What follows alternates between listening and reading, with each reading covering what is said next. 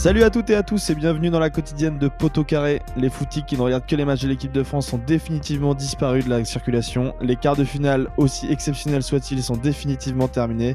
Et on peut donc basculer définitivement dans les demi-finales de cet Euro 2020. Pour m'accompagner aujourd'hui, heureusement qu'on a inventé les enregistrements à distance, sinon notre amitié en aurait sûrement déjà pâti. Tant on enregistre de podcasts ensemble. Comment ça va Flo? Oh putain, quel enfer ça aurait été quel enfer ça aurait été. Déjà, rien que te voir comme ça, ça m'angoisse un petit peu. De fou.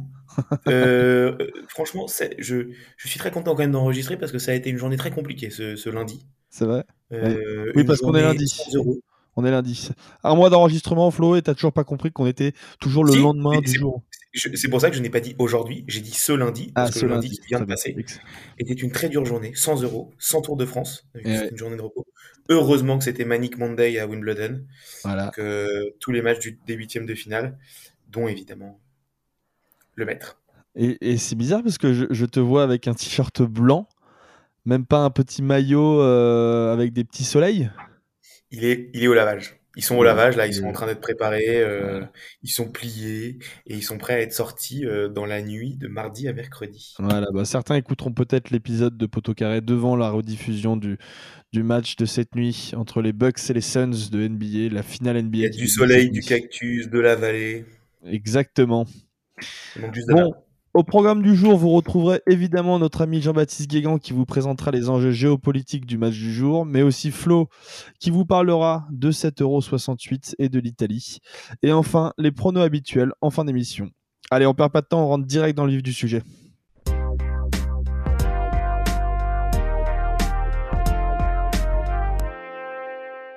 Alors aujourd'hui, vous le savez sûrement, on a donc la première demi-finale de cette compétition entre l'Italie et l'Espagne. Match qui aura lieu euh, donc ce soir à 21h à Wembley, avec évidemment une très bonne, encore une très bonne décision de l'UEFA puisqu'ils ont interdit aux supporters italiens, espagnols et danois de participer euh, à cette grande réunion du football, euh, du football moderne. Magnifique. Euh, notamment dû à l'explosion du variant Delta en Angleterre. donc voilà, les Anglais, on peut dire que l'équité sportive aura bien été respectée pendant cet euro jusqu'au bout. pour rappel, les quatre demi-finalistes sont quand même les quatre seules équipes qui ont joué leurs trois matchs de poule à domicile. Donc bon, je pose ça là comme ça, vous en faites ce que vous voulez, vous interprétez ça de la manière dont vous voulez. Mais voilà, l'équité sportive n'est encore pas très respectée. Et justement, Flo, pour pour nous présenter un petit peu ce match, tu voulais évidemment activer ta machine à remonter le temps et tu voulais nous parler justement de la seule et unique victoire à ce jour de l'Italie à l'Euro. À l'Euro 68. Ah, mais 68. Un doux parfum de révolte, de grève et de manifestation soulève les jeunesses parisiennes et s'étend une grande partie de la société française. Tout ça pourquoi, au final? Un relèvement de 35% du SMIC, la dissolution de l'Assemblée nationale, une libéralisation des mœurs et de la société, ou encore la chute du général de Gaulle au pouvoir depuis, depuis, depuis plus de 10 ans? Bien évidemment, non les raisons sont bien plus profondes et rattachées au foot. Car si c'est toute l'Europe qui, et même au-delà de l'Europe, que souffle un vent de contestation et un soulèvement de part et d'autre du rideau de fer, de Paris, donc au mouvement hippie américain qui vient de perdre Martin Luther King assassiné, du printemps de Prague qui se soulève en Tchécoslovaquie contre le régime communiste, au mai rampant de Rome. Et oui, car mai 68 ne se cantonne donc pas uniquement à la France. Le mouvement de contestation a bien traversé les Alpes et c'est également et c'est largement répandu dans la jeunesse et les classes populaires italiennes puisqu'il prend forme dès le début de l'année 68. Pour autant, la résonance et la résurgence des événements à Paris nourrit largement le mouvement côté transalpin. Un coup parfait sur le papier des étudiants français, probablement vexés de ne pas voir l'équipe de France minable qualifiée à la phase finale de l'Euro 68 en Italie, afin de déstabiliser la nationale et les supporters italiens. Malheureusement, la tentative sera vaine, puisqu'il est interdit d'interdire, comme le slogan de l'époque l'affiche, jamais la jeunesse française n'interdira aux Italiens de vibrer au cours de cet euro à domicile. Alors tu nous as parlé un petit peu de la France qui évidemment n'est pas qualifiée. Est-ce que tu peux nous refaire un petit brief sur comment se sont passés ces éliminatoires? Oui, bah la France, on va pas en parler longtemps. Elle est, elle est éliminée dès les, éliminatoires, effectivement, avant même la phase finale. Euh, c'est un euro d'ailleurs. On revient un petit peu sur l'histoire. C'est le troisième euro de l'histoire après les sacs de l'URSS en 60 et de l'Espagne en 64. Et pourtant, cette troisième édition, elle va voir naître un nouveau format de qualification. On a une phase de poule à quatre équipes, sauf une poule qui aura trois équipes puisqu'il y a seulement 31 équipes qui sont habilitées à participer à la compétition, qui vont remplacer les éliminatoires à match aller-retour en élimination directe. C'est en fait le début de la formule qu'on connaît actuelle, sauf qu'à l'époque, ces matchs de phase de poule ne sont pas pendant la compétition, mais au préalable, tout comme d'ailleurs les quarts de finale qui sont également en amont de la phase finale. D'ailleurs, il y a un petit record pour l'anecdote qui va être établi sur cette phase de poule, c'est le, match qui va accueillir le match de football qui va accueillir le plus de spectateurs en Europe, puisque London Park de Glasgow, pour un électrique Écosse-Angleterre en phase de poule, va accueillir plus de 130 000 spectateurs.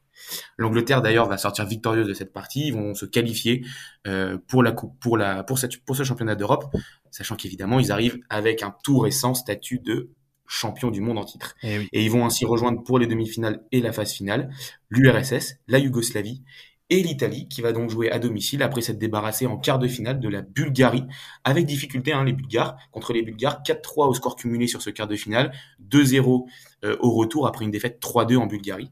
Et donc l'UEFA, comme je vous l'ai expliqué, va octroyer cette phase finale à l'Italie. Eh ben, 130 000 personnes à Hampden Park pour un Écosse-Angleterre. On aurait aimé euh, vivre ça pour cet euro, Il y a de euh, pour, pour cet euro 2020. hein. On a eu un pauvre 0-0 à Wembley. Ça aurait été quand même plus amusant s'il y avait 130 000 personnes dans les, dans les, dans les gradins. Et du coup, Flo, est-ce que tu peux nous raconter un petit peu comment se déroule cet euro 68 En Italie, donc. Et maintenant qu'on arrive à la première demi-finale, face à l'URSS, dans un stade San Paolo évidemment euh, complètement acquis à la cause italienne, l'Italie va assez rapidement perdre son maître à jouer, Gianni Rivera, sur blessure. Euh, Gianni Rivera, c'est l'immense capitaine de la- l'AC Milan, hein, qui va faire près de 19 saisons euh, avec les Rossoneri, 658 matchs, et ils vont même terminer sur d'autres, suite à d'autres blessures, le match à 10 contre 11. Mais comme des Italiens à ce moment-là, ils vont être héroïques en défense, ils vont quand même réussir à toucher le poteau et ils vont tenir bon face à l'ogre soviétique jusqu'à la toute fin des prolongations.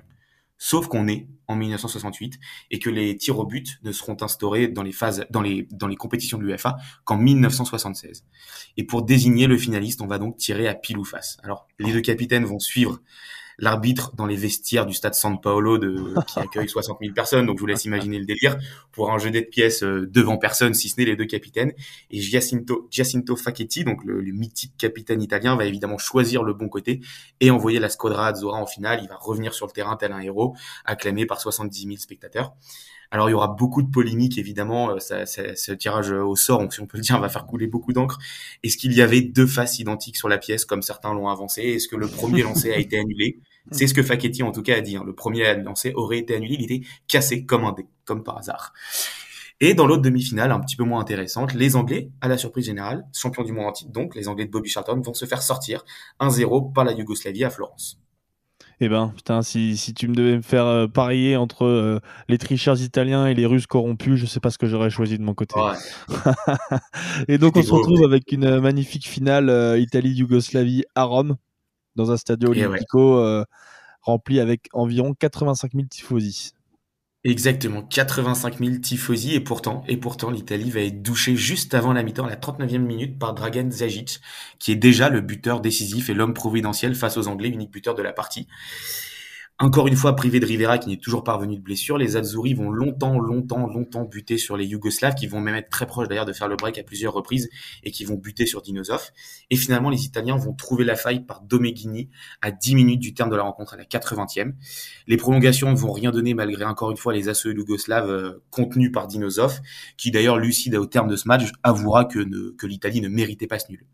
Mais cette fois-ci, au terme des 120 minutes et du match nul, toujours pas de tir au but bien évidemment, pas de, filou, pas de pile ou face non plus, le match sera rejoué deux jours plus tard.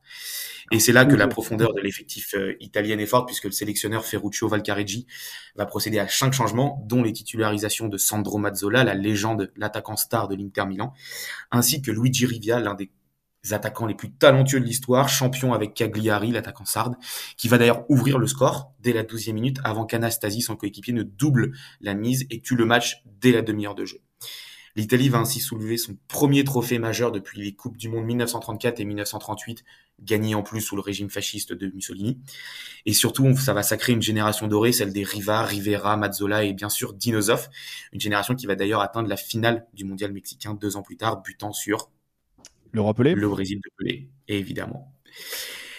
Mais au-delà de ça, c'est surtout une compétition qui restera dans les mémoires, puisque c'est une compétition qui va donc voir une demi-finale à la maison se jouer sur un vulgaire pile ou face, et une finale se jouer deux fois à Rome.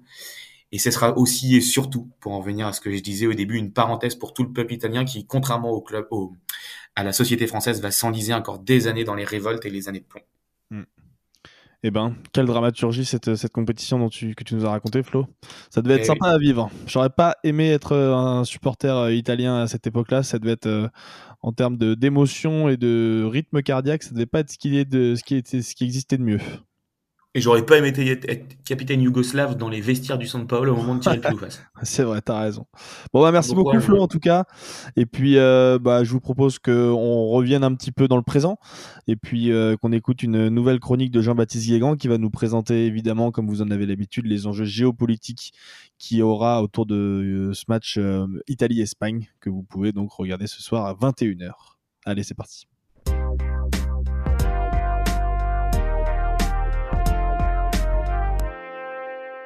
Alors, premier match de ces demi-finales, peut-être le plus alléchant sur le papier, Italie-Espagne. Euh, un match qui, d'un point de vue du foot, euh, s'annonce très offensif, mais d'un point de vue géopolitique, tu voulais également nous le présenter euh, sous un nouvel angle. Bah, c'est l'Italie-Espagne qui va finalement ouvrir les demi-finales de l'Euro 2020. C'est d'abord l'affrontement entre des pays qui ont un rapport très particulier au déficit budgétaire. C'est des pays qui ont souvent été pointés du doigt par l'Union européenne comme étant un petit peu trop dépensiers par rapport à la richesse nationale produite, euh, mais c'est aussi des pays qui euh, ont su montrer alors la voie à l'Union européenne dans une certaine mesure. Si on regarde l'Italie, bah, c'était le populisme avant l'heure, parce que le mouvement 5 étoiles est d'abord arrivé euh, en Italie. On l'avait même vu avec Berlusconi, avec quasiment 20 ans d'avance sur ce qui s'est passé en France. Et du côté de l'Espagne, avec les gouvernements socialistes qui se sont succédés, on a eu aussi une autre approche. D'abord du Covid, ensuite finalement de l'économie, de la gestion même de la, de la division, hein, que ce soit avec la, Catalogne euh, ou le Pays Basque.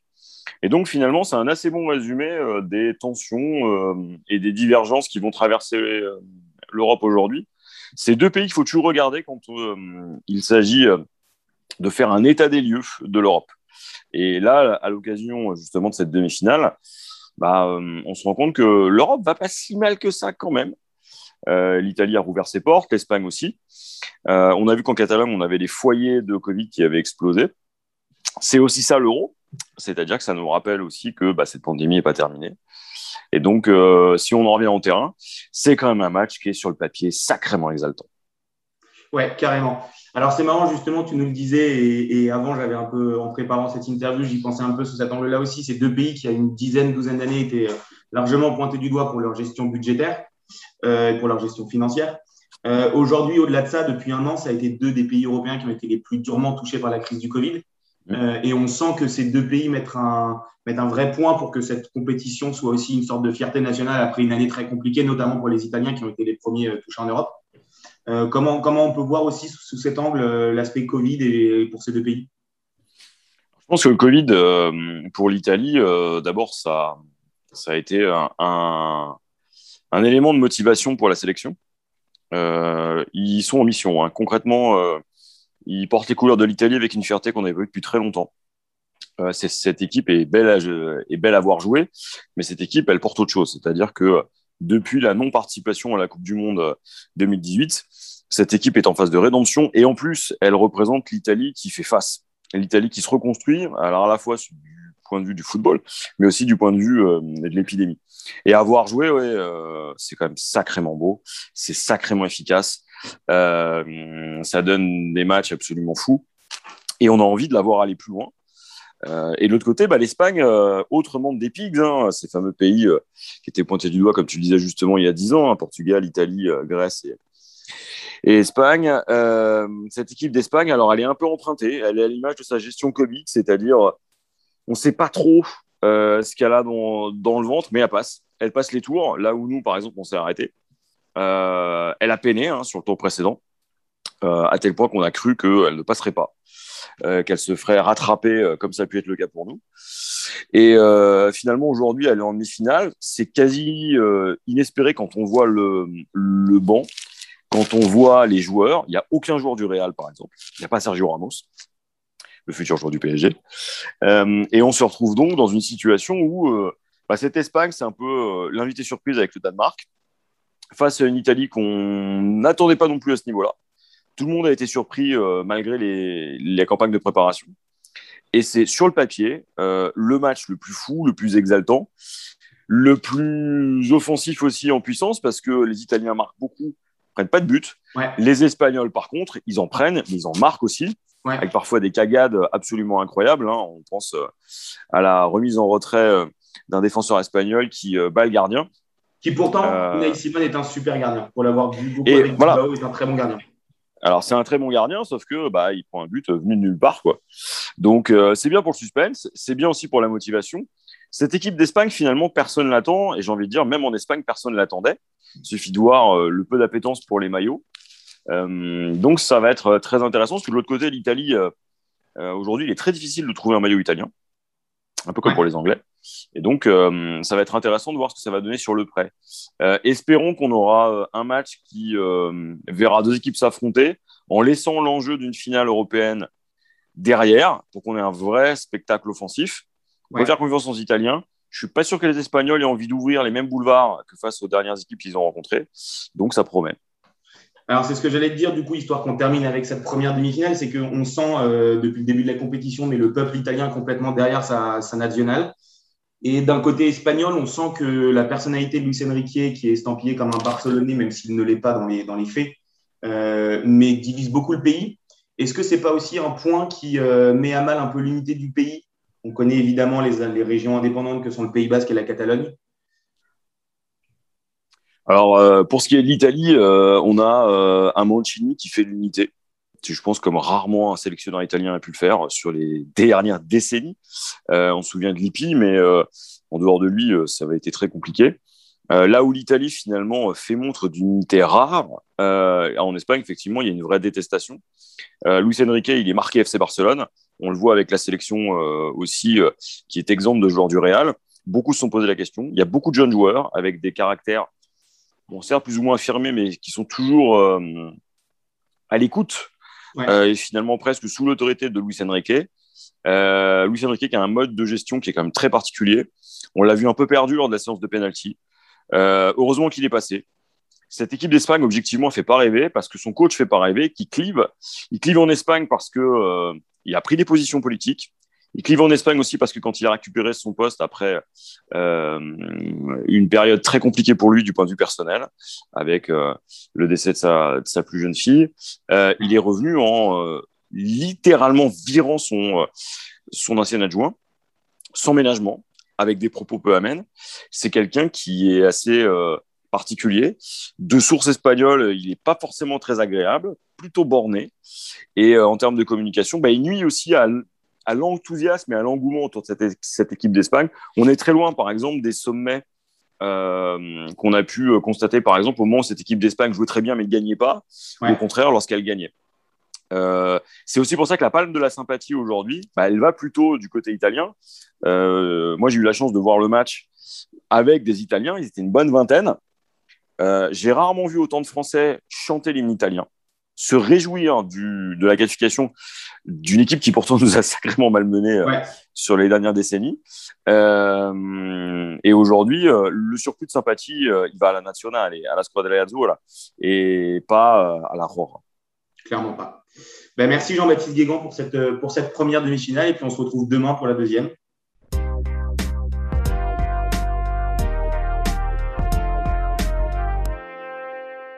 Merci encore à Jean-Baptiste Guégan, qu'on ne, qu ne, sait même plus comment remercier, tellement il a fait de chronique pour nous et tellement à chaque fois c'est hyper pertinent et hyper apprenant. On, on, le remercie encore pour cette participation pendant tout cet euro qui est vraiment un vrai plus pour ce podcast. Et bah Flo, du coup, je propose qu'on réagisse un petit peu sur, sur, ce que nous a raconté Jean-Baptiste. Euh, comment tu vois toi ce, ce match? Est-ce que tu penses que l'Espagne s'est vraiment mis en route et est-ce que tu penses qu'elle peut aller concurrencer cette, cette Italie qui propose probablement le jeu le plus alléchant de cette, de cette compétition Écoute, évidemment, à ce niveau de la compétition, sur un match à élimination directe, l'Espagne a quand même des très bons joueurs.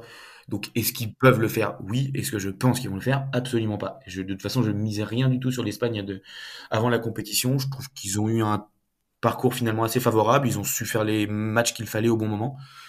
Euh, maintenant, je, honnêtement, je, je pense que c'est pas du tout une équipe qui mérite d'être à ce niveau-là de la compétition.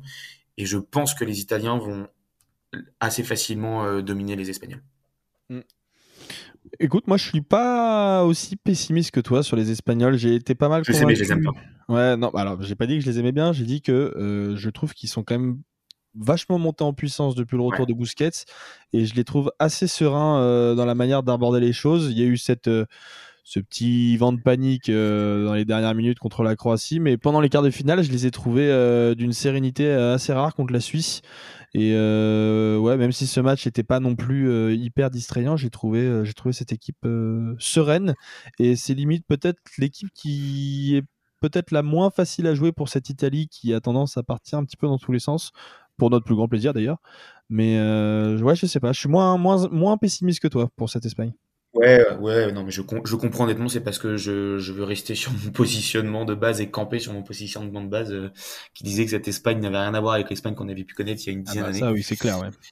Euh, mais en tout cas, ce qui va être très sympa à voir, c'est que ces deux équipes qui jouent un jeu de possession, un jeu assez similaire, un mm. jeu très technique avec beaucoup de petits gabarits. Donc déjà, ça va être très intéressant à suivre sur ce plan-là, parce que ça va être une, notamment une, une énorme bataille au milieu de terrain. Mm. Euh, Coquet, Pedri, Busquets d'un côté, et je, je pense que déjà le, les trois titulaires euh, italiens sont au-dessus. Euh, donc on verra, ça sera Verratti ou Locatelli. A priori, ça sera Verratti, Jorginho est toujours euh, toujours barré là. Mais en plus, cette Italie, en plus d'avoir ces trois joueurs extraordinaires, elle a la possibilité, plus en tout cas, je pense que l'Espagne, d'apporter des profils différents et du sang neuf avec avec Pessina et avec Locatelli qui apporte un volume de jeu, qui une touche technique, mais aussi plus de course. Mm. Donc, euh, donc je, je, je, pense que là, évidemment, dans un match comme ça, la bataille devrait se faire là. Euh, après, on a deux très bons gardiens des deux côtés. Euh, je pense que si on met de côté la terrible boulette d'Unai Simon. Ouais, moi, je, moi, j'ai pas de, j'ai quand même un, un, gros point, gros point faible sur Unai Simon et son jeu au pied qui est quand même assez catastrophique, je trouve, depuis le début de depuis le début de la saison, de la compétition, pardon. Euh, et puis moi, je pense qu'il y a un vrai point sur lequel l'Italie est vraiment au-dessus de cette Espagne. C'est derrière. Ah, moi j'allais dire devant. Enfin, c'est derrière et devant. J'allais dire, dire, devant justement parce que j'ai l'impression que l'Espagne a des bons joueurs qui sont très complémentaires par rapport au milieu de terrain, etc. Mais j'ai quand même l'impression que ça manque un tout petit peu de talent offensif et de et de et cet instinct de tueur justement. Je trouve qu'ils n'ont pas une énorme efficacité. Alors faudrait faudrait évidemment regarder tous les, les expected goals et le comparer au nombre de buts marqués, mais euh, j'ai l'impression qu'il y a quand même un manque d'efficacité sur euh, sur cette équipe là. Je, bah, je suis complètement d'accord. Je partage le, le, talent offensif et notamment la faculté à marquer des attaquants, enfin des joueurs offensifs italiens, mm. qui est largement supérieur. Euh, surtout que même au milieu, hein, Barella, c'est un mec qui se projette beaucoup et qui peut être ouais. très dangereux là où les milieux espagnols le sont un peu moins. Mm. Et après, c'est ce que je disais aussi. Moi, je trouve que derrière l'Italie a des assurances évidemment avec cette, cette historique charnière Bonucci-Kellini. Euh, juste à voir comment ils vont gérer l'absence de Spinazzola, qui a posé ouais. énormément de difficultés à tous ses vis-à-vis. -vis, ouais, parce que Emerson, c'est pas pareil. Hein. C'est pas le même. Enfin, c'est pas pareil. un bon joueur, mais c'est pas non plus le niveau de. Surtout vu le niveau de Spinazzola depuis le début de la compétition. Est-ce qu'ils vont décaler Di Lorenzo? Est-ce qu'ils vont décaler Di Lorenzo sur la gauche? Je pense que ça pourrait être quelque chose d'intéressant plutôt que de mettre Emerson. Mais en tout cas, je trouve que cette défense italienne aussi est beaucoup plus solide que ce que nous présente, que ce que peut nous proposer l'Espagne. Et on l'a vu, l'Espagne mine de rien a encaissé trois buts contre une Croatie quand même euh, vieillissante. Alors contre des Suisses euh, complètement érincés, euh, ils ont ils ont bien bataillé aussi. Mm. Donc, euh, donc non, non, je, je, pense que au milieu il y aura un gros match, mais que derrière et devant les Italiens sont supérieurs. Très bien. Est-ce que tu as un petit prono à nous donner pour, euh, pour ce match? Écoute, je vois un euh, 2-0 Italie. Ah oui, Italie simple, net, euh, sans bavure. Simple, net, sereine. je vois vraiment pas Morata. Je, je, pense que Morata va, ou Gérard Moreno vont se faire broyer par Bonucci qui et ça va finir concassé. Et je, je, je pense qu'à l'inverse, euh, euh, Pau Torres et Emeric Laporte face à Insigné. Ouais. Bah, Pau Torres, c'est dur, sa compétition. Ouais. Enfin ça, bon. Ça... Ok, très bien. Bon, on, on, verra ça demain. On pourra se faire un petit débrief euh, à l'occasion de notre épisode de demain. Bah justement, euh, on reviendra demain pour euh, vous débriefer ce match Italie-Espagne et pour vous présenter cette, ce très très alléchant euh, Danemark-Angleterre avec évidemment, comme vous le savez tous, mon pays natal. Et, et, voilà, donc on se retrouve demain. Et puis d'ici là, n'hésitez pas à partager le podcast, à en parler autour de vous. Et, et puis on se retrouve demain pour une nouvelle émission. Allez, ciao. À plus.